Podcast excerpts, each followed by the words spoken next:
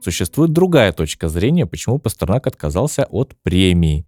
И об этом расскажет наш эксперт Елена Лурье. Знаешь еще одну историю, почему Пастернак отказался от премии. Отказался он, как мы знаем, не тогда, когда ему говорили отказаться. Отказался он позже на несколько дней. И это было связано напрямую с Ольгой Ивенской.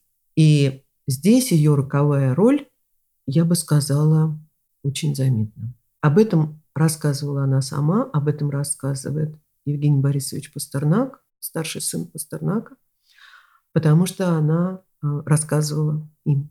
Дело в том, что так же, как и Пастернак, она переводила, Пастернак ей в этом помогал, заказы на переводы давали в госиздате. И вот в один из этих дней, просто буквально там на следующий день или через день, когда Пастернак сказал здесь, что от премии он отказываться не будет, и что он готов ко всему, и был очень заряжен этим движением, потому что он знал, что это нужно пройти насквозь, и он это пройдет. И в один из этих дней он звонит Ольге, а Ольга только что вернулась из госиздата, где ей сказали, что заказов на переводы больше не будет. И денег больше не будет.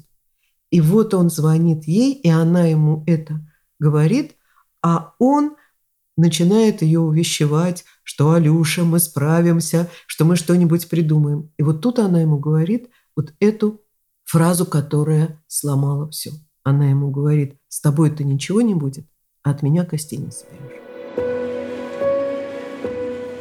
А полную версию выпуска вы сможете послушать эксклюзивно в стриминговом сервисе «Звук». Ссылка в описании.